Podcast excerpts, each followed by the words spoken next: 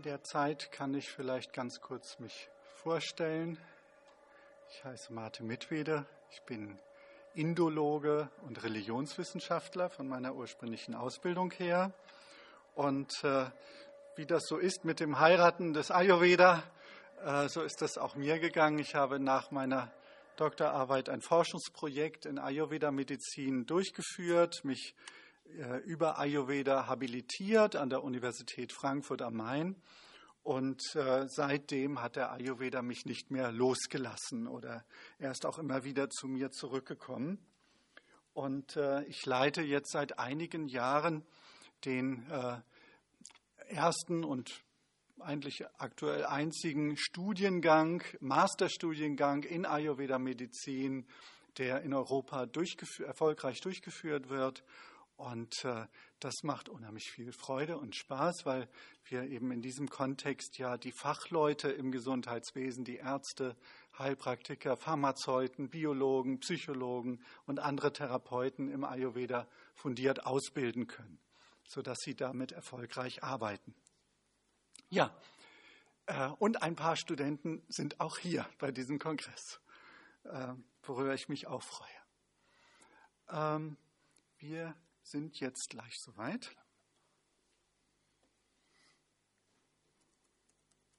Ich habe eine PDF, ne? das ist dann nochmal Kasten. Ne?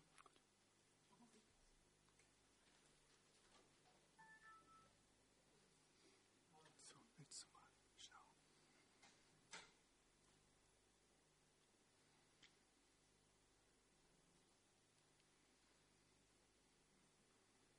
Stick. Ja, genau.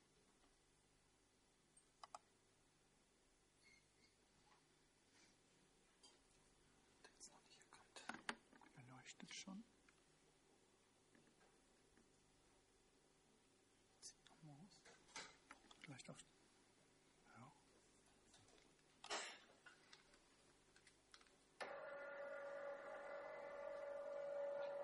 Ich habe den auf dem nicht benutzt, aber es dürfte kein Problem sein. Ne? Dann kommt's.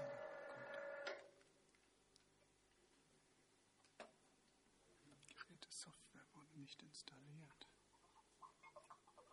Vielleicht da mal drauf.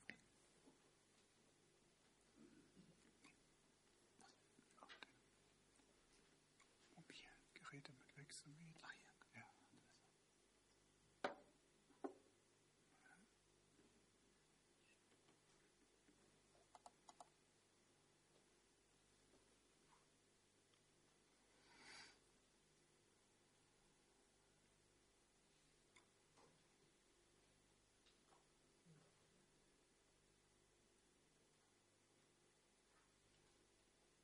Noch einen anderen Anschluss.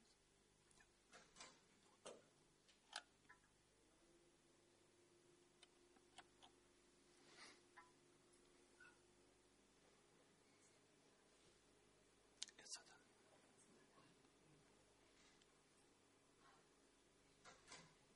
Ohne Prüfung fortsetzen, genau. Ach, hier, ne? Ja, genau. Wir nähern uns dem Ziel. Ayurveda kulturelle Anpassung. Da kommt's. Das ist eine gute Idee. So, wunderbar. Vielleicht kann ich ein Mikrofon am mobiles oder kann ich das abnehmen?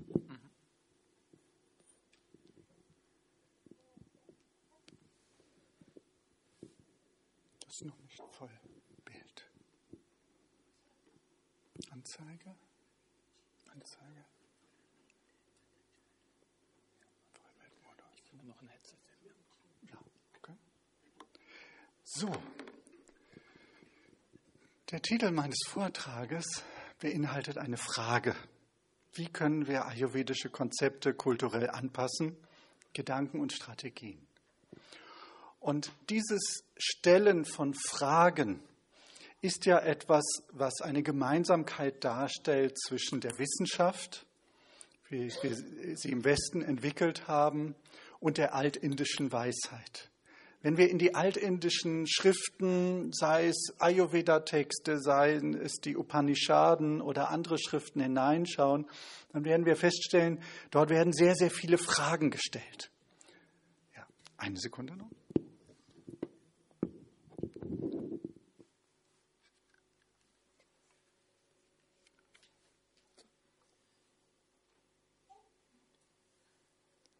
So. Okay. Gemutet hier einmal draufdrücken. Ja. Bin zu hören? Gut, dann kann ich mich etwas freier bewegen. Ja, diese Fragen sind so wichtig, weil sie unseren Geist inspirieren, in neue Richtungen zu schauen. Und weil es vielleicht manchmal auch wichtig ist, äh, um unseren Geist zu öffnen für neue Horizonte und neue Möglichkeiten, Dinge zu sehen. Wir haben Tendenz, Dinge immer schon als so feststehend zu begreifen. Also, wer dem Ayurveda folgt, hat in der Regel eine Thermoskanne mit heißem Wasser bei sich. Und wer dem Ayurveda folgt, hat ölige Haare. Und wer dem Ayurveda folgt und so weiter und so weiter. Also wir legen uns sehr schnell fest und meinen dann zu verstanden, verstanden zu haben, was ein System uns vermitteln will.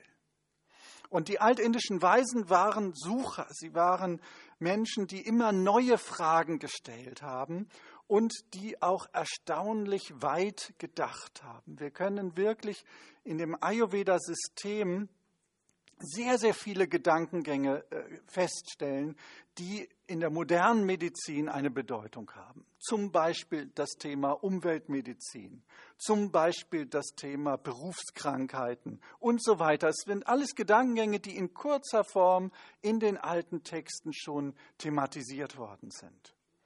Und äh, insofern ist der Ayurveda in seinem Denkansatz eben nicht etwas, wo wir sagen, das ist so was typisch Indisches, sondern es ist ein Versuch, die Natur und das Leben tiefer zu verstehen, ähm, der zufällig in Indien stattgefunden hat.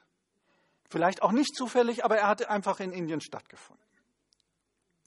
Also, wenn wir Fragen nun äh, stellen an den Ayurveda, dann äh, können wir fragen, können wir den Ayurveda eben isoliert von seinem weltanschaulichen Hintergrund betrachten und verstehen? Und welche Veränderungen macht der Ayurveda auf seinem Weg in den Westen durch? Und in welcher Beziehung stehen Medizin und Religion und Kultur hier zueinander? Das sind sehr, sehr viele Fragen. Ich kann heute Abend nicht alle diese Fragen beantworten. Ich will auch ein bisschen mehr dann auf die praktischen Fragen eingehen. Aber diese grundsätzlichen Themen haben wir, wenn wir uns mit dem Ayurveda beschäftigen. Letzten Endes auch, wenn wir uns mit dem Yoga beschäftigen, der ja nun auch aus Indien äh, durch viele Stationen hierher gewandert ist. Und wir müssen natürlich auch auch wenn wir diese alten Texte sehr wertschätzen und ihre Weisheit ehren und achten, trotzdem fragen, was ist das, was wir in den alten Ayurveda-Texten vorfinden, was medizinisch und gesundheitlich bedeutsam ist? Oder was ist einfach nur typisch für die Kultur des alten Indien und die damaligen Lebensverhältnisse? Also wir müssen uns eben fragen, was können wir so eins zu eins übernehmen aus dem Ayurveda, was uns wirklich gesundheitlich in die Balance führt? Und was ist vielleicht eben doch typisch für die damaligen Lebensverhältnisse oder für die Lebensverhältnisse in dem Klima, in dem man eben in Indien normalerweise lebt und die Natur, die damit verbunden ist. Also sehr viele Fragen, die sich da auftun, wenn man mal beginnt, da ganz offen und frei drüber nachzudenken.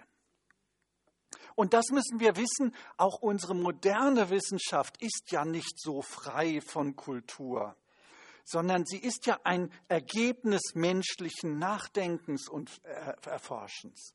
Also Wissenschaft ist auch immer kulturabhängig und es gibt so auch Moden in der Wissenschaft, die dann über Jahrzehnte weiterverfolgt werden und irgendwann merkt man, man ist in einer Sackgasse gelandet.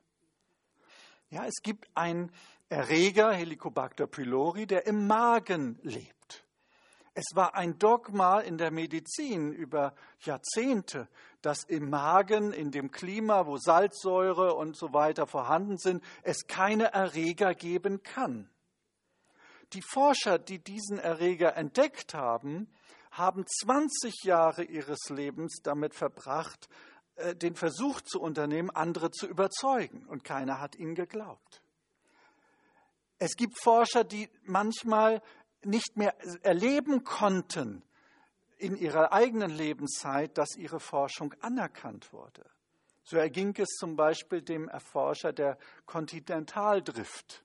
Ja, also dieser Lehre in der Erdkunde, dass eigentlich diese äh, Erdteile sich über lange Zeiträume hin bewegt haben auf der Erde.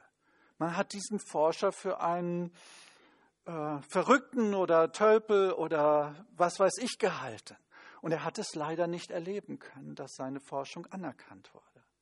Also insofern ist auch die moderne Wissenschaft nicht die objektive Wissenschaft, sondern auch sie ist immer kulturgebunden. Aber deswegen ist natürlich Ayurveda auch kulturgebunden. Jede Form des Nachdenkens und Forschens ist kulturgebunden. Und wir müssen immer wieder neu fragen, wie wir dann diese Verbindung herstellen können zu unserer jetzigen Lebensform und wie wir das dann fruchtbar machen können, was wir an alter Weisheit aus Indien empfangen haben. Nun, eine Frage wird in dem ältesten Text des Ayurveda gestellt, in der Charaka Samhita, äh, schon im ersten Buch, wo die Grundlagen gelegt werden. Und zwar wird gefragt, warum ist denn der Ayurveda ewig? Und an dieser Stelle wird nicht gesagt, ja, weil das Wissen doch eigentlich von den Göttern kommt oder weil das Wissen durch die weisen Rishis offenbart worden ist.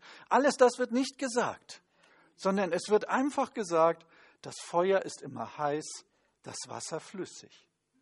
Wenn man eine schwere Substanz zu sich nimmt, wächst die Schwere. Bei einer leichten die Leichtheit und so weiter.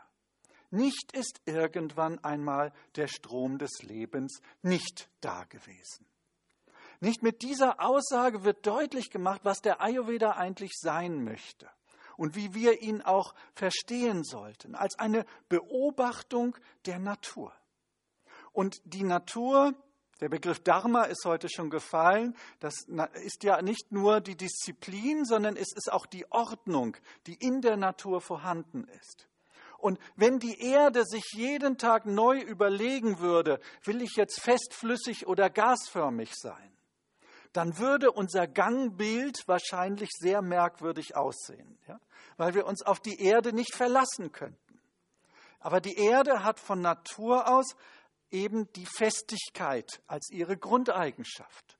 Und diese Festigkeit verlässt diese Erde nicht und deswegen können wir uns normalerweise eben sehr stabil auf der Erde bewegen. Und das Wasser hat eben als Grundeigenschaft die Flüssigkeit, das Fließende. Und es ist eigentlich eben auch schon, da fängt es ja schon an, diese alten Konzepte zu äh, begreifen in der Tiefe. Wasser im Ayurveda ist nicht H2O. Das ist das, was unsere chemische Definition des Wassers ist. Wasser ist das Prinzip des Fließenden was sich in unendlich vielen Formen in der Natur zeigt. Und, das, äh, und die Erde ist das Prinzip des Festen und Stabilen. Und das Feuer ist das Prinzip des Erhitzenden, Erwärmenden oder, wenn wir es versuchen wollen, mal in einen physikalischen Begriff zu fassen, äh, das Prinzip äh, der Energie. So sehen wir also auch schon überhaupt, wenn wir anfangen zu übersetzen aus dem alten Sanskrit, dann dürfen, müssen wir gucken, was steckt in so einem Wort eigentlich drin? Welche Tiefe ist damit verbunden, damit wir überhaupt ein richtiges Verständnis haben und es in unserer eigenen Kultur angemessen umsetzen können?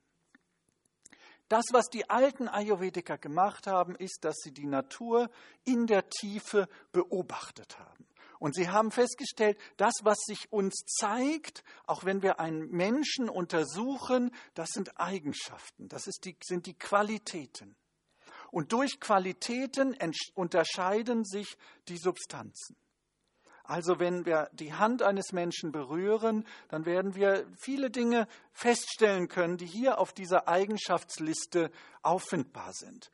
Die Hand fühlt sich vielleicht kalt oder warm an, fettig oder trocken, äh, weich oder hart, äh, glatt oder rau, fein oder grob. Also ganz viele dieser Eigenschaften, die in den alten Ayurveda-Texten benannt werden, ergeben sich, so würde das der moderne Mediziner sagen, aus der klinischen Beobachtung eines Patienten. Und von da aus rollt sich eigentlich dieses ganze ayurvedische System auf.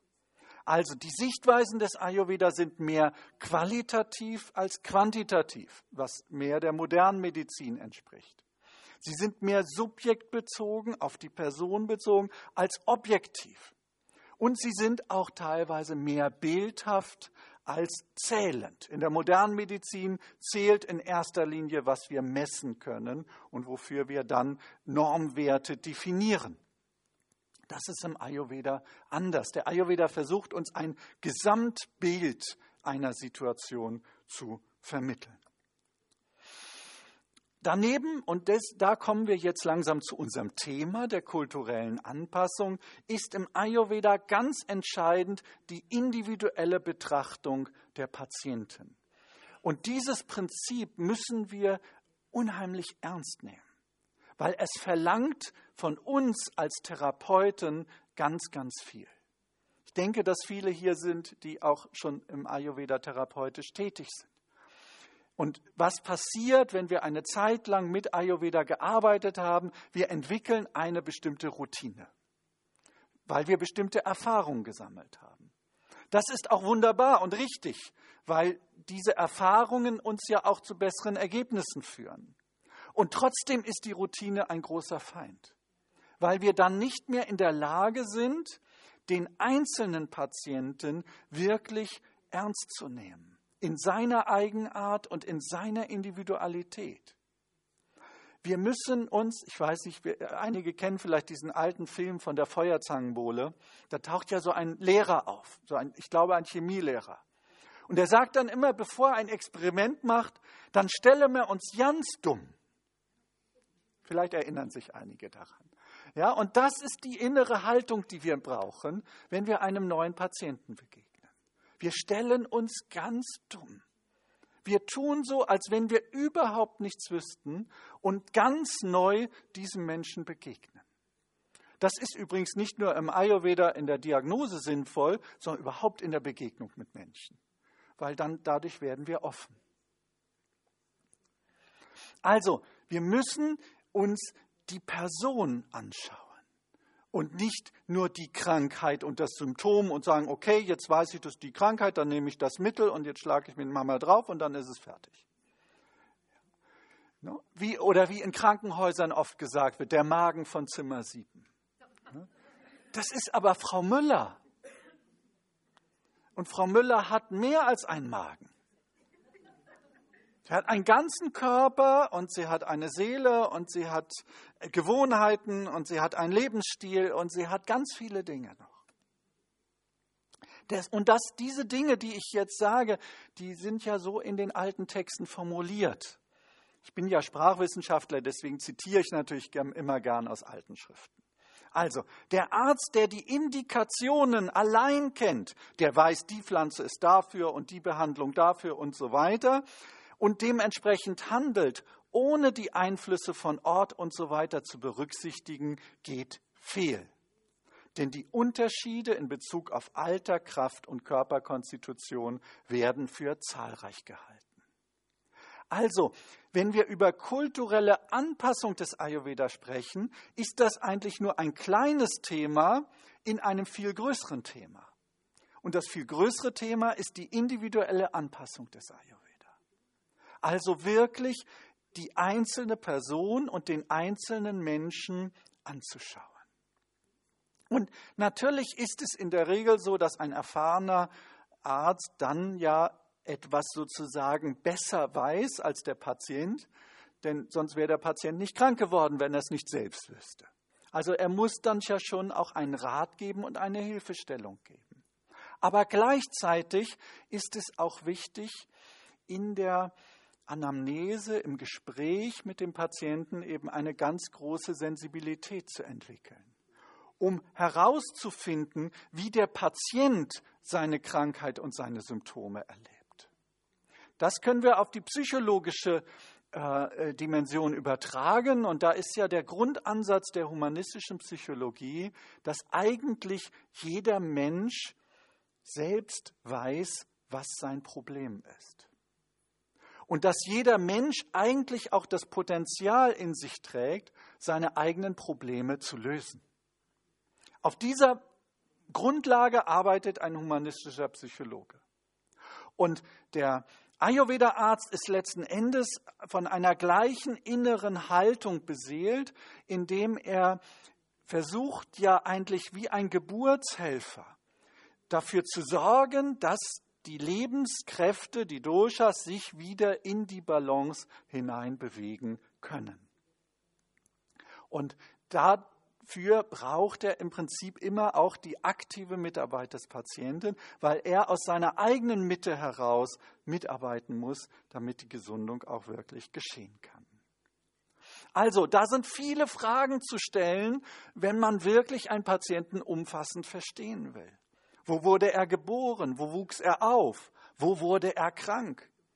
Welche Ernährungsformen, Verhaltensweisen, welche Ausprägungen von Stärke, psychischer Stabilität, Dosha-Konstellation liegen vor? Welche Vorlieben, Krankheiten und sonstige förderliche oder störende Faktoren gibt es? Und das ist ja wie eine Art Zusammenfassung. Da könnten wir noch hundert weitere Fragen stellen.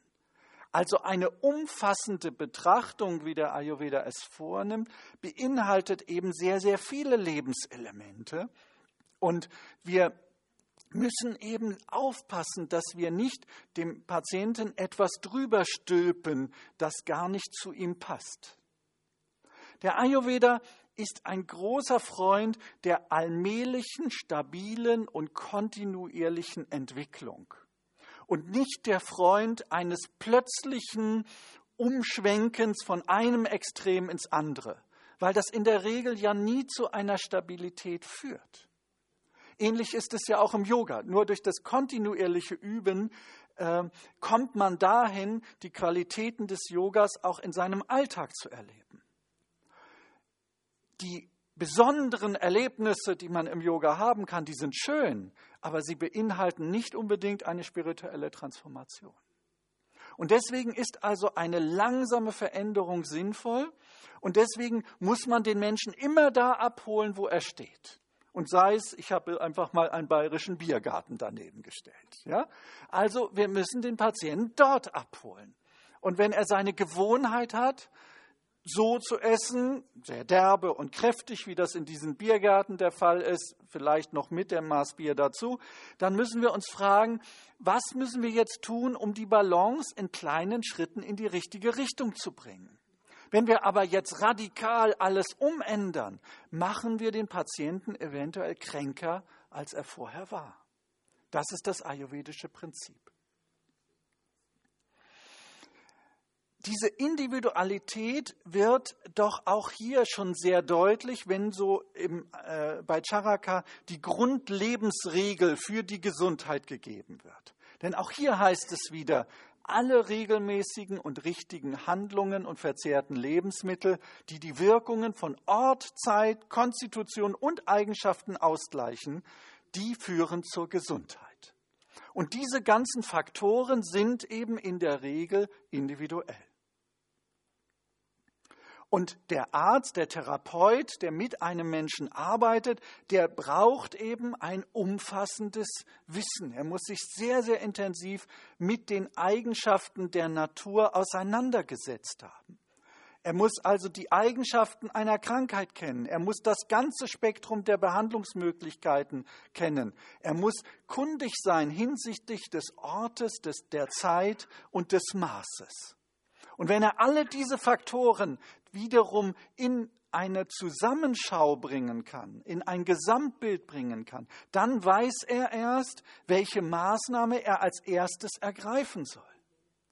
Es geht ja darum, dass wir aus Hunderten von Möglichkeiten etwas auswählen können. Wir haben vorhin gehört, 11.000 Kräuter gibt es. So, mit welchem fange ich an zu arbeiten? Das ist, äh, sind viele, viele Fragen, die sich da stellen. Nun komm, fangen wir mal an, ein bisschen auf die kulturelle Anpassung zu kommen. Und die kulturelle Anpassung hat auch sehr viel mit der Natur zu tun. Hier mal eine typisch deutsche Mittelgebirgslandschaft, die eben bestimmte Eigenschaften hat. Und die Menschen haben bestimmte Eigenschaften. In der Zeit, als ich studiert habe, äh, habe ich in einem kleinen Dorf in äh, Nordhessen gewohnt. Sehr, sehr kleines Dorf. Und im Lauf der Zeit hat sich äh, dann so eine Freundschaft ergeben mit einer Bauersfamilie. Und irgendwann sagte die Bauersfrau zu mir, wissen Sie, ich komme ja auch nicht von hier. Und dann stellte sich im weiteren Gespräch raus, sie kam aus dem Nachbardorf. Also für die Menschen früher war diese Verwurzelung mit der Natur und mit den Lebensumständen und der Art, wie man Häuser baut, wie man isst, wie man Dinge zubereitet, wie man ähm, äh, Dinge anbaut in der Natur und so weiter. Dieses Wissen war ganz, ganz tief verankert. Und durch die Industrialisierung der letzten 200 Jahre haben wir viel von diesem Wissen verloren. Wir vergessen oft, was wir tun müssen, um die Natur in ihrer Kraft zu bewahren. Deswegen muss man sich sehr genau eben auch mit dem Land auseinandersetzen, weil wenn wir das Land kennen, kennen wir eigentlich die ursprüngliche Kultur, die wir eben oft vergessen haben in unserer modernen Zeit. Der Ayurveda ist da immer sehr pragmatisch und klar und nüchtern. Hier zum Beispiel in diesem Vers werden einfach nur drei Grundkategorien erstmal aufgestellt. Dazwischen wissen wir immer, gibt es alle möglichen Varianten. Also, was gibt es? Trocken, feucht oder gemäßigt. Und alleine diese drei Grundformen, in der die Natur sich zeigen kann, sorgt eben für gravierende Unterschiede. Und es macht natürlich auch einen Unterschied aus in Bezug auf die Heilmittel. Und ich habe mich gefragt, man weiß ja, wenn man so ein Vortragsthema übernimmt, manchmal nie, worauf man sich einlässt. Und äh, es gibt ja so einen Grundsatz, den ganz viele Leute in der Ayurveda-Szene erzählen, dass sie immer sagen, im Ayurveda sagt man, man soll die Heilmittel nehmen, die vor Ort sind. Ich habe das aber nicht gefunden in den alten Texten. Also wenn jemand eine Textstelle kennt, kann er sie mir gerne sagen. Ich wäre sehr dankbar dafür mein äh, äh, Erkenntnisweg äh, im Nachschauen in den alten Schriften war der, dass ich feststellte, auch schon im Altertum, als der Ayurveda entstanden ist, hat man Heilmittel aus verschiedenen klimatischen Zonen benutzt. Das heißt, man hat sich nicht auf einen Ort beschränkt, sondern man hat eben festgestellt, dass äh, die Eigenschaften, die ja stark sind in einem trockenen Steppen, in einer trockenen Steppenlandschaft oder in einem feuchten Flussgebiet, diese Eigenschaften spiegeln sich ja auch wieder in den Heilpflanzen. Und deswegen kann man dann genau diese Heilpflanzen wieder benutzen, um bestimmte Eigenschaften beim Patienten auszugleichen. Also man ist damals auch schon sehr weit gegangen und hat sich sehr, sehr intensiv mit verschiedenen Umständen und äh, Naturgegebenheiten beschäftigt. Und man hat auch gesehen, das ist noch ein weiterer Aspekt, den ich nur kurz erwähnen will, weil es so bedeutsam ist in der heutigen Zeit, dass eben die Umweltfaktoren auch einen ganz großen Einfluss auf Gesundheit und Krankheit, insbesondere auf die Entstehung von Epidemien haben können.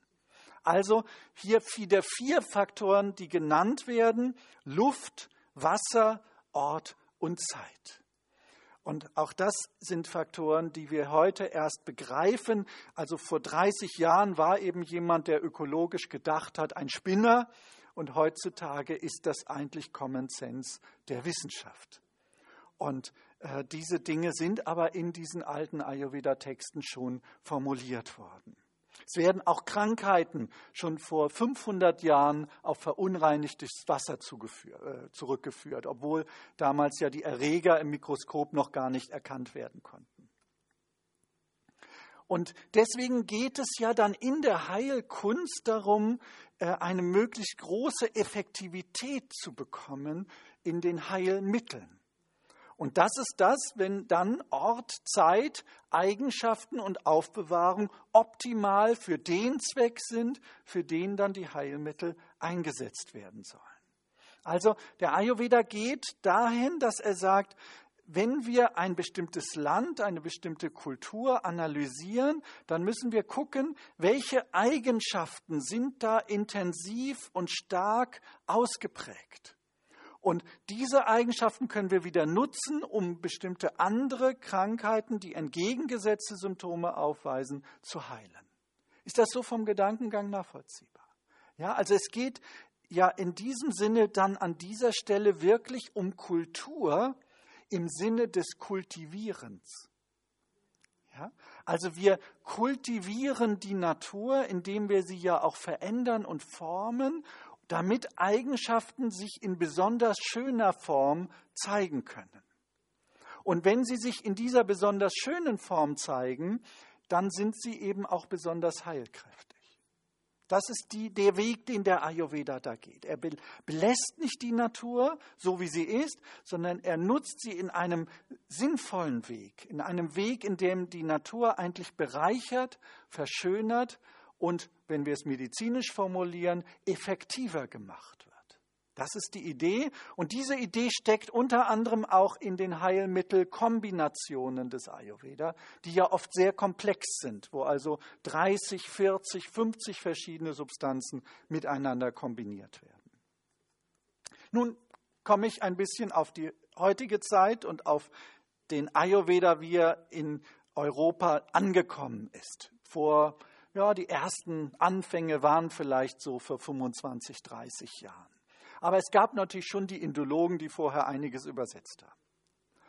Nun, das ist eine besondere Zeit, in der der Ayurveda entdeckt wird, nicht umsonst. Man entwickelt doch irgendwie mehr Misstrauen gegenüber der modernen westlichen Medizin und äh, die Naturheilverfahren werden stärker, gerade hier im deutschsprachigen Raum, und äh, man sucht eine Alternative. Und was wir verstehen müssen, indem wir den Ayurveda als Alternative zur westlichen Medizin betrachten, sehen wir ihn schon falsch. Weil er ja nicht ein, ein sozusagen kleines Gegenbild der westlichen Medizin ist, sondern er ist ein traditionelles Gesamtsystem der Medizin. Wir könnten sogar sagen, und das ist mit ayurvedischen Prinzipien vereinbar, die gesamte moderne Medizin könnten wir als einen Teil des Ayurveda betrachten. Weil in den Denkkonzepten des Ayurveda alle Vorgehensweisen der modernen Medizin eigentlich enthalten sind. Natürlich gab es damals nicht die modernen Techniken der Chirurgie und der Lebenserhaltung und so weiter, aber die Denkprinzipien des Ayurveda erlauben im Prinzip genauso auch das Praktizieren der modernen westlichen Medizin. Also umgekehrt, nicht Ayurveda ist eine kleine Nische, eine kleine Alternative zur modernen Medizin, sondern er ist eigentlich ein sehr umfassendes Denkkonzept, in dem sogar die moderne Medizin Platz hat. Und was viele, die sich nicht mit Ayurveda so intensiv beschäftigt haben, gar nicht wissen, ist eben, dass der Ayurveda sehr konkret ist. Das ist nicht nur so feine Energiemedizin, sondern das ist sehr sinnlich, es ist sehr irdisch, es ist sehr konkret und eben zum Beispiel die Chirurgie ist auch ein klassischer Bestandteil des Ayurveda. Also eine moderne Operation mit sinnvoller Indikation, sorgfältig abgewogen, ist Ayurveda. Das müssen wir akzeptieren, weil es ist ein klassisches Feld des Ayurveda. Nur wenn man, sage ich mal, zu leichtfertig ist mit den Operationen, dann kann man sagen, das würde ja nicht dem Grundgedanken des Heilenwollens entsprechen. Aber das ist auch aus moderner Sicht schlechte Medizin. Nun, was ist noch, was hat noch stattgefunden in den letzten 20, 30 Jahren? Man hat so den Ayurveda auch ein bisschen reduziert. Das hat damit zu tun, dass der Ayurveda teilweise sich erstmal mehr im Wellnessbereich verbreitet hat und nicht so sehr im Bereich der Medizin und der Heilkunde.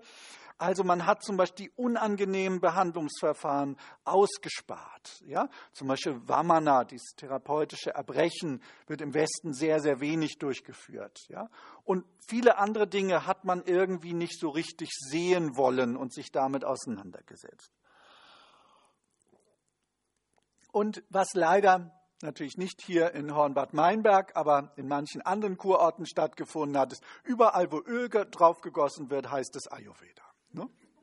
Und äh, auch das ist natürlich eine Verkleinerung und eine Verflachung, wo man also irgendwie sieht, dass äh, das ganze System eben nicht so richtig erfasst worden ist. Aber daran arbeiten wir ja alle gemeinsam, dass wir versuchen wollen, dieses System besser zu verstehen und hier heimisch zu machen. Ich komme jetzt so ein bisschen auf die praktische Lebensführung, um ja über das Thema kulturelle Angleichung, Veränderung, Modifikation nachzudenken. Nun, Grundprinzipien nochmal hier zusammengefasst, wunderbar in einem Merkvers. Durch die Verbindung mit Sinnesobjekten, die wohltuend für das Selbstsubjekt sind, durch eine Unterscheidungskraft, die in richtiger Weise immer wieder neu alles betrachtet, durch die Durchführung richtigen Handelns, durch das Praktizieren der ausgleichenden Faktoren in Bezug auf Ort, Zeit und Konstitution, wieder die individuelle Sichtweise. All, aus all diesen Faktoren entstehen Gleichgewicht und Gesundheit. Und das Wichtige ist im Ayurveda, es reicht nicht, wenn wir es in unserem Bewusstsein erkannt haben. Der Ayurveda ist eine körperliche Medizin. Es reicht ja auch nicht, wenn ich in meinem Bewusstsein denke, Yoga praktizieren wäre gut. Ne? Ich muss in diese Praxis hineinkommen. Und deswegen ist das für den Ayurveda auch ganz entscheidend, dass wir immer in diese Durchführung gelangen. Nun, der Ayurveda kennt ja ein weites Spektrum an gesundheitserhaltenden und fördernden Maßnahmen, über die wir dann ja nachdenken müssen, wie sie in unserer Kultur heute umgesetzt werden können.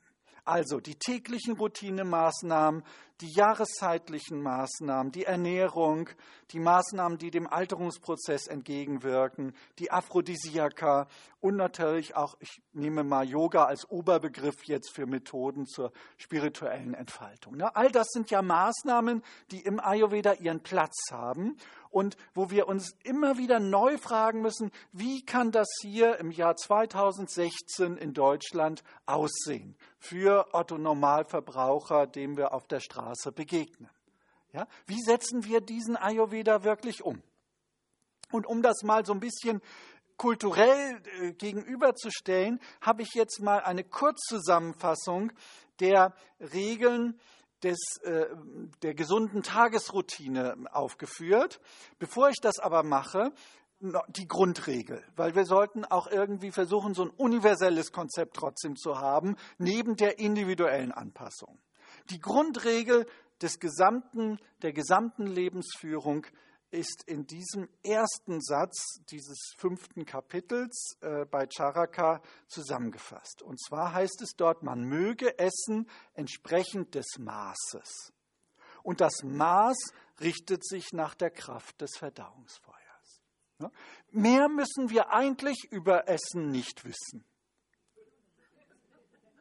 Wenn wir diese Regel beachten, wird das unser Leben verlängern.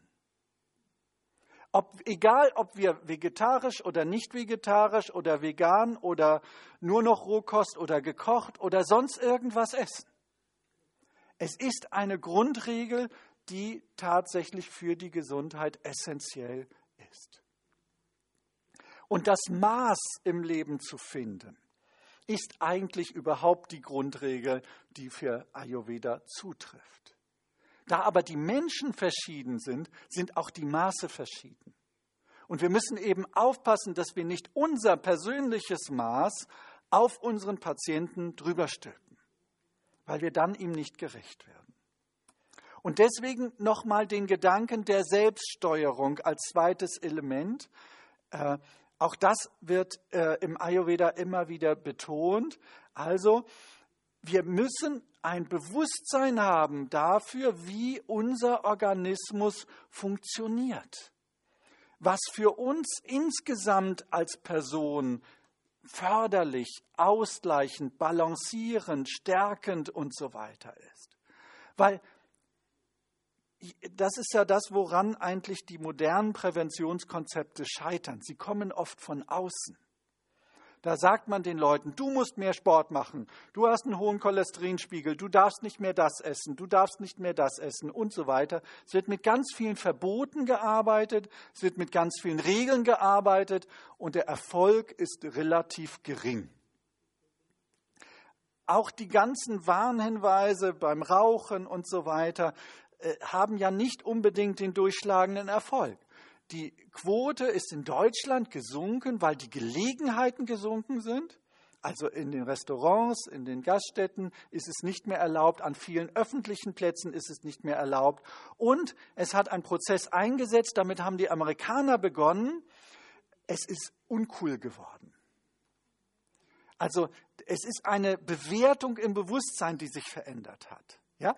Wenn wir alte Filme angucken, die coolen Typen haben immer eine Zigarette im Mund. Und das ist nicht, auch in den modernen Filmen hat man sich da ja so ein bisschen verändert und so. Und dann gibt es inzwischen diese coolen Typen, die einfach nur stark sind und kräftig und gesund und alles irgendwie durchstehen, ja, durch 20 Autos hindurchfliegen und trotzdem sind sie noch gesund und alle Knochen sind heil und so. Die können das alles, aber sie haben keine Fluppe mehr im Mund. So, also dieses, diese Coolness, die hat sich verändert, die Bewertung im Bewusstsein. Ja? Und deswegen, und dafür sind ja die ganzen Übungen der Achtsamkeit so wichtig, dass wir in unserem Bewusstsein selbst eine Erkenntnis gewinnen. Es gibt ein Sprichwort aus der Ayurveda-Tradition, die Zunge ist der beste Ayurveda-Arzt. Und das heißt, wir sollten unsere Zunge, also die Fähigkeit des Schmeckens besser kennenlernen, weil wir dann besser fühlen können, was tut uns jetzt gut und was schadet uns. So, das nochmal zur individuellen Steuerung. Jetzt, was wird alles erzählt über stärkende Verhaltensweisen im Leben? Ich gehe das nur ganz kurz durch. Das richtige Maß beim Essen, die Salbung der Augen, Inhalation eines Kräuterrauches, differenzierte jahreszeitliche Empfehlungen, Zahnreinigung, Zungenreinigung, Munderfrischung, Gurgeln mit Öl, Ölung des Kopfes und der Ohren, Ölung des Körpers, Ölung der Füße, Einreibung des Körpers, Baden, Tragen reiner Kleidung, Anwendung von Blumen, Düften, Blumengelanden, Tragen von Edelsteinen und Schmuck, Reinigen der Füße, Reinigen der Ausscheidungsorgane, Schneiden und Pflegen der Haare, des Bartes und der Nägel, Nutzung von Schuhwerk, Schirm und Stock. Das sind die 19 Regeln, wie sie bei Charaka aufgeführt werden. Wir sehen an den letzten Schneiden der Haare, das macht man nicht jeden Tag, also es sind nicht die Tagesroutinen. Wenn ich das alles jeden Tag mache, ja, dann bin ich drei Stunden beschäftigt, dann kann ich kein Yoga mehr machen, dann kann ich nicht mehr meditieren, dann ist schon die Zeit verbraucht. Ja? Also es ist ein Spektrum von Möglichkeiten. Dieses Spektrum hat aber, und das müssen wir jetzt verstehen lernen, in der damaligen Kultur eine besondere Bedeutung gehabt. Und wenn ich jetzt mal ein paar dieser Regeln versuche, in moderne Bilder umzusetzen, dann sehen wir, ob das jetzt alles für die Gesundheit so zuträglich ist, ist ja eine Frage. Also da könnte es ja eher Halsprobleme geben, wenn es zu viele Blumengelanden gibt. Ja? Und ob wir uns mit Hut und Schirm nun wirklich noch so up-to-date fühlen, ist auch eine große Frage. Und ob die Vielzahl des Schmuckes jetzt wirklich so unsere Lebensqualität beinhaltet, wie auch immer. Ja? So, also wir sehen, ja, das sind ja alles kulturelle Umsetzungen, ne, die wir jetzt hier sehen. Und was machen wir nun draus aus diesen Regeln? Und ich glaube, wir müssen versuchen, jetzt eine Ebene höher zu gehen und zu fragen, was ist eigentlich das Ziel in diesen Regeln im Altertum? Ich will das noch mal kurz zurückgehen zum Beispiel die Nutzung von Schuhwerk, die heute für uns ziemlich selbstverständlich ist, hat im alten Indien eine lebenserhaltende Funktion gehabt. Die war erstens nicht selbstverständlich, weil die viele arme Leute in Indien laufen heute noch barfuß. Aber es gibt Dornen, es gibt Schlangen, es gibt Skorpione, es gibt spitze Steine. Und eine Wunde im Fuß, die verunreinigt, kann einen Menschen töten. Das heißt also, diese Regel war darauf gemacht, dass es keine Bürgersteige gab, die die Straßenreinigung regelmäßig reinigt äh, und so weiter, sondern sie war für die damaligen Lebensverhältnisse in der Natur essentiell für die Gesundheit wichtig. Und so müssen wir eben versuchen, die Intention hinter diesen Regeln zu sehen und nicht einfach zu sagen, eins zu eins, ich übertrage das jetzt auf unsere äh, Kultur. Also, was waren die Intentionen? Wenn wir mal alle diese Regeln, und es gibt ja viel weitere, viele weitere Regeln noch in anderen Textstellen, dann sehen wir, dass eigentlich vier Lebensbereiche definiert worden sind. Die Hygiene, die Pflege des Körpers, die Lebensfreude und die Verstärkung der Lebensfreude und die Balance und das Gleichgewicht. So, und jetzt haben wir mit diesen Themen eben schon eine andere Ebene. Und jetzt können wir wieder neu nachdenken und frei nachdenken und sagen, was, welche Bedeutung hat das eben für mein Leben? Und wie setze ich diese Themen in meinem Leben wirklich? Die Hygiene ist heute nicht mehr so wichtig, weil wir viele hygienische Standards schon umsetzen. Aber wenn wir die Medizingeschichte anschauen, dann wissen wir, dass der Großteil der Lebensverlängerung, der in den letzten 150 Jahren erreicht worden ist, nicht auf die Fortschritte der Medizin zurückzuführen ist, sondern auf die Fortschritte in der Hygiene. Das ist in, kann man viele Studien sich dazu anschauen. Das ist sehr, sehr eindeutig. Das heißt also, äh, dass die Hygiene im alten Indien unter den damaligen ja sehr einfachen Lebensverhältnissen mit Tieren und Menschen sehr nah beieinander und so weiter, äh, dass das so wertgeschätzt wurde, das ist eigentlich deutlich äh, verstehbar, weil es hat das Leben bewahrt. Und es hat auch bei uns zu einer entscheidenden Lebensverlängerung geführt, weswegen da eben eine große Weisheit drin steckt. Wir wissen, inzwischen sind wir ja fast am Gegenteil angekommen. Die Menschen fangen an, Desinfektionsmittel im Haushalt zu benutzen was aber nicht gut ist, weil es ein zu viel an Hygiene ist, weil wir dann unser Immunsystem gar nicht mehr trainieren. Allergien sind in der Landbevölkerung geringer verbreitet als in der Stadtbevölkerung, weil man mehr mit Dreck und Schmutz und allem äh, in Kontakt kommt weil Kinder auf dem Boden krabbeln, der Hund kommt an, der schlägt das Gesicht ab, die Kinder sind schnell und krabbeln zum Hundenapf, probieren mal, wie die frohlich schmecken und so weiter. Ne? Aber das ist alles Stärkung für das System. Ja? Und das passiert der, in der Stadt eben nicht. Also es gibt ein zu viel, und da lernen wir wieder die Weisheit des Ayurveda kennen, es gibt ein zu wenig an Hygiene und es gibt ein zu viel an Hygiene. Und wir müssen unsere Balance finden, um in unserem Leben gesund zu bleiben die Pflege. Ich, da kann ich ja echt ironisch werden, aber wenn man so Samstag sieht, wie an den Tankstellen und Autowaschanlagen der deutsche Mann sein Auto pflegt. Und dieser deutsche Mann kein Bewusstsein hat dafür, dass sein Körper vielleicht auch mal irgendetwas brauchen könnte. Ne? Also die Pflege, da sind ja auch hier sind ja viel mehr Frauen als Männer. Äh, das ist im Yoga so, das ist im Ayurveda so, das ist in der Naturheilkunde so, das ist in der Erwachsenenbildung so. Ja? Also da ist noch Bewusstseinsarbeit zu leisten, dass tatsächlich dieses komplexe System Körper eben Pflege braucht und dass das der Gesundheit tatsächlich gut tut, in vielerlei Form. Aber wenn ich jetzt einen bestimmten Beruf habe, wo ich viel mit Menschen umgehe, muss es dann immer das ayurvedische medizinierte Sesamöl sein. Ne? Wir wissen, das hat einen sehr eigentümlichen Duft dann kann ich doch fragen und ich kann frei fragen, wie kann ich diese Pflege denn umsetzen mit Natursubstanzen, die mich stärken und nähren, vielleicht äh, ganz anderen Dingen, die im Ayurveda gar nicht bekannt sind, aber die trotzdem eine Pflege für meine Haut, für meinen Körper, für meine Schleimhäute und so weiter darstellen. Weil der Ayurveda konnte das beschreiben, was im alten Indien üblich war und was vorhanden war. Und die Dinge, die nicht vorhanden waren, hat man nicht beschrieben. Aber wir können da weiter denken. Die Lebensfreude eines Menschen vor 2500 Jahren wurde vielleicht durch andere Dinge inspiriert als heute. Heute gibt es iPads und iPods und alle möglichen anderen Dinge, durch die man sich irgendwelche Sinnesreize äh, in beliebiger Form zuführen kann. Ob die jetzt Lebensfreude bringen, ist nochmal ein anderes Thema. Aber vielleicht im richtigen Maß ja, müssen wir eben drüber nachdenken.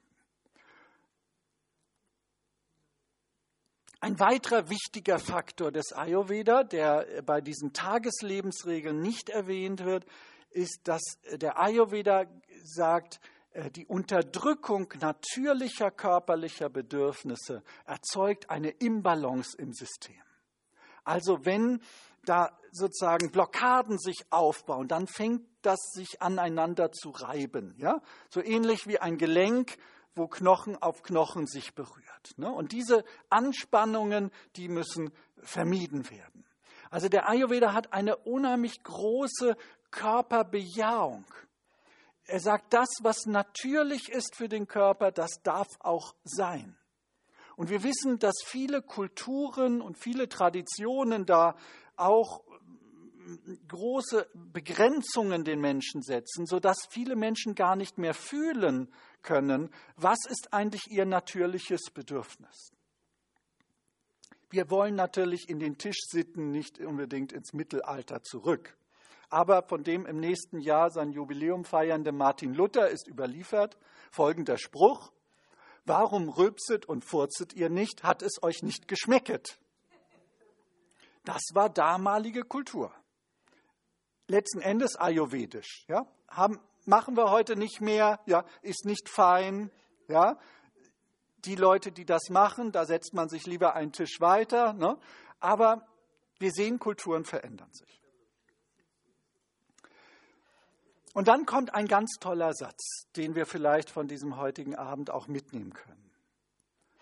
Atreya, das ist einer der Lehrer der Charaka Samhita, wertschätzt alle anderen Verhaltensweisen, die hier nicht aufgeführt sind, aber kulturell und gesellschaftlich achtenswert sind.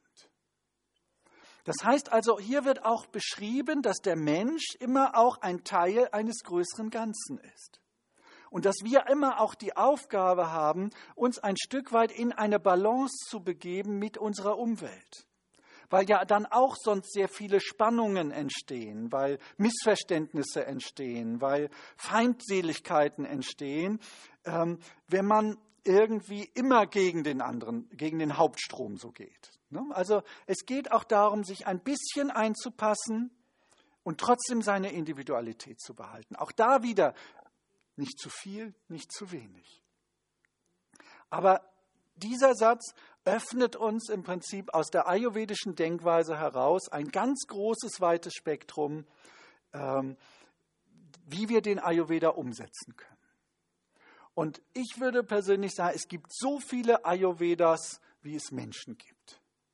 Und es gibt so viele Lebensstile, wie es Menschen gibt. Und es gibt nicht den ayurvedischen Lebensstil. Das ist aus meiner Sicht ein Missverständnis. Ja, ich möchte jetzt noch mal kurz auf den doch Kulturtransfer und europäischen Ayurveda eingehen, nachdem ich noch mal dieses schöne Zitat auch als Zusammenfassung dieses ganzen Lebensstilthemas euch äh, mitgeben möchte. Also um die Sinne und den Geist von Krankheit frei zu halten, muss man für den Zustand ihres Gleichgewichts sorgen zuträgliche Verbindung zwischen Sinnen und Objekten, richtige Aufklärung über den Charakter von Handlungen und die Pflege dessen, was ausgleichend wirkt. Und Pflege ist wiederum das, das was wir Kultur nennen können. Auch die Kultur hat etwas mit Pflegen zu tun.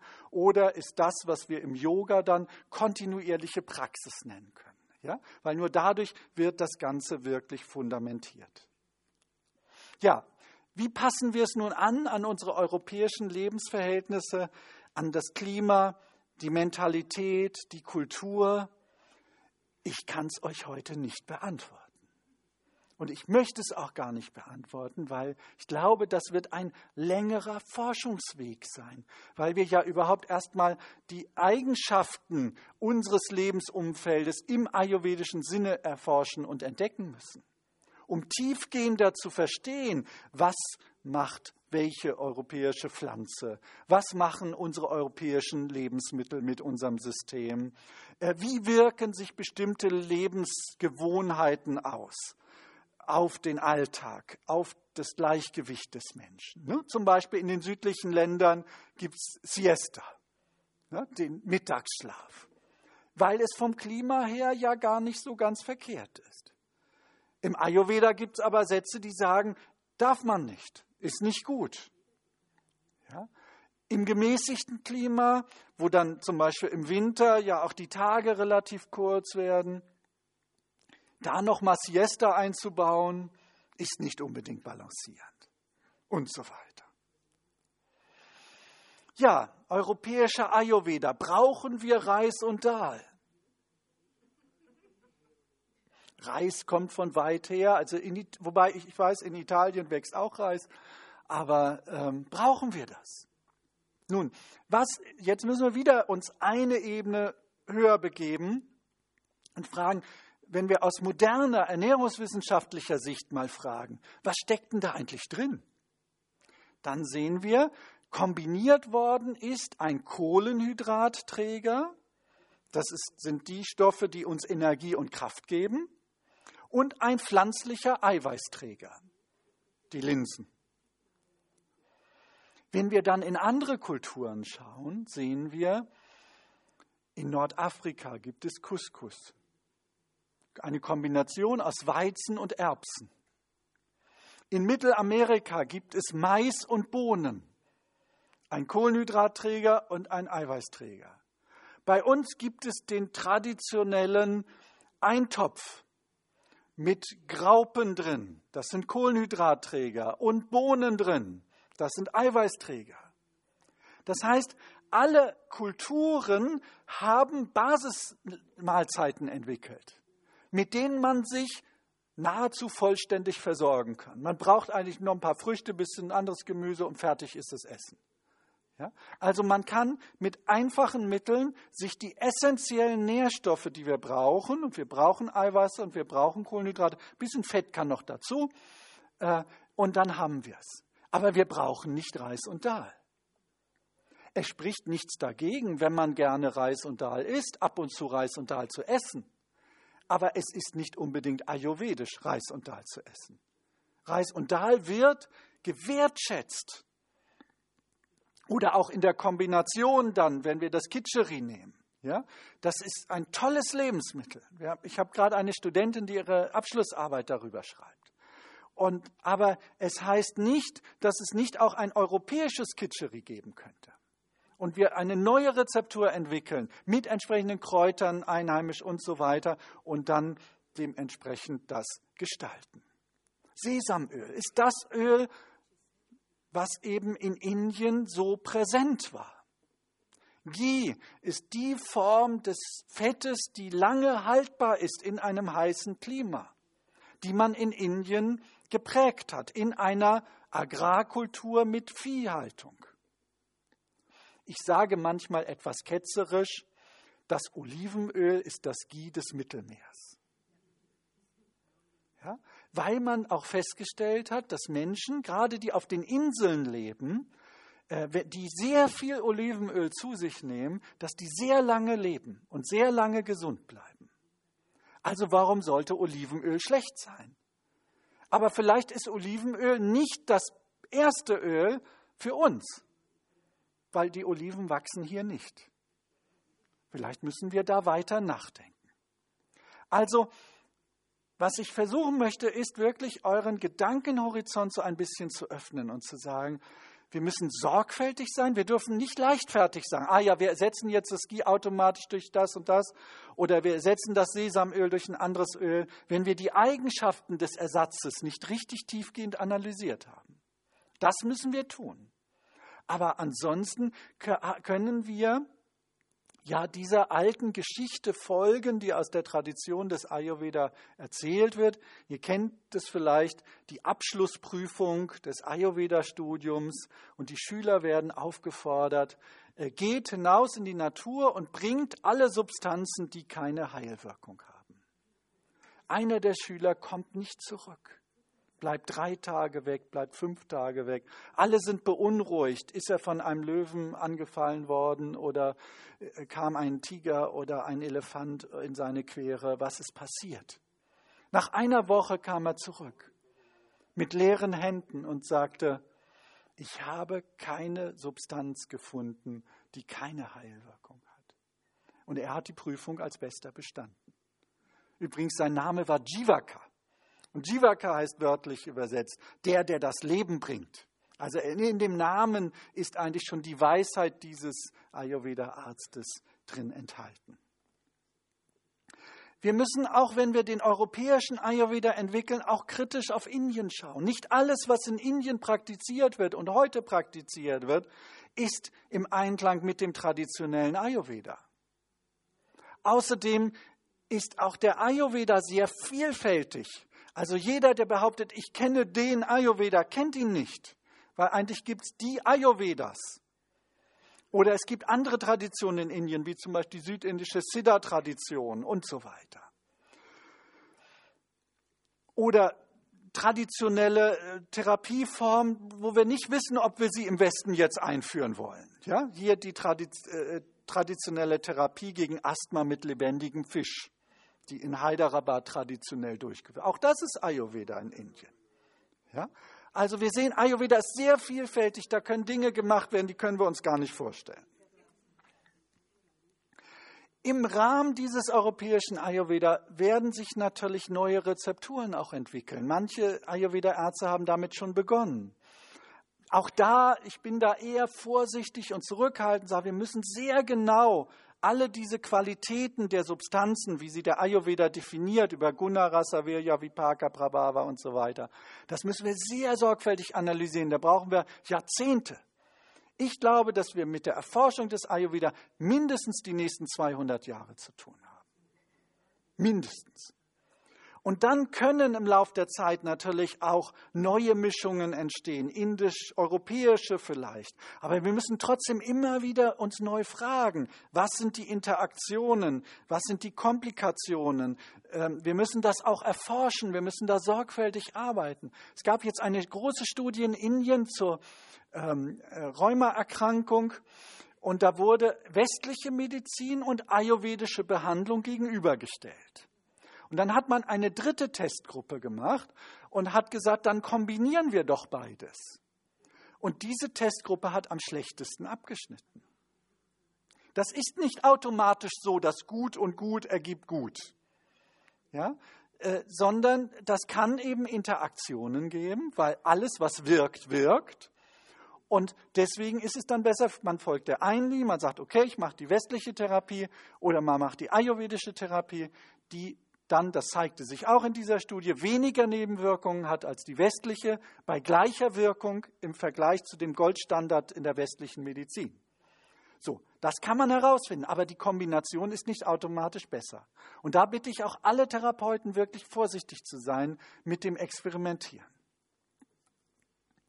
Wir können dann weiter kreativ denken.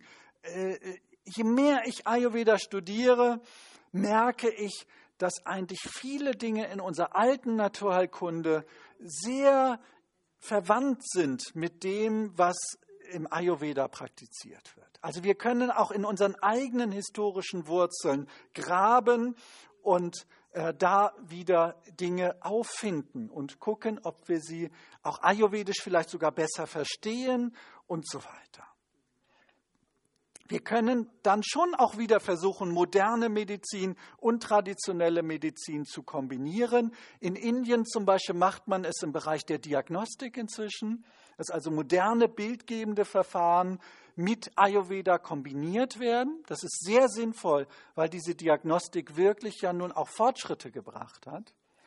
Was nicht sinnvoll ist, wenn wir da über die Gerätediagnostik vergessen, den Menschen anzugucken. Also auch da müssen wir wieder eine Balance finden. Das Risiko sehe ich in Indien. Alle sind begeistert von den neuen Geräten. Kommt der indische Ayurveda-Arzt und sagt, this is from Germany. Ja? Aber ne, das ist nicht die Lösung aller Probleme, sondern es muss in einer balancierten Form sein, ja? traditionelle Diagnostik, den Menschen anschauen, den Menschen anfassen, genau die Eigenschaften untersuchen und zusätzlich die bildgebenden Verfahren. Und dann werden wir sehen, wie sich das beides befruchtet und beleuchtet. So sind also letzten Endes auch auf der Basis des ayurvedischen Denkens äh, neue Therapieformen möglich. Wir können auch das ayurvedische Denken versuchen, in andere Wissensgebiete hineinzubringen, also in alle Lebenswissenschaften letzten Endes und äh, haben insofern also ein volles Programm. Es wird nicht langweilig werden und wir werden noch viele Kongresse haben und hoffentlich da schrittweise weiterkommen, um den Menschen mit diesem wertvollen Wissen helfen zu können. Vielen Dank fürs Zuhören und jetzt gibt es noch einen besonderen Abendausklang. Dankeschön.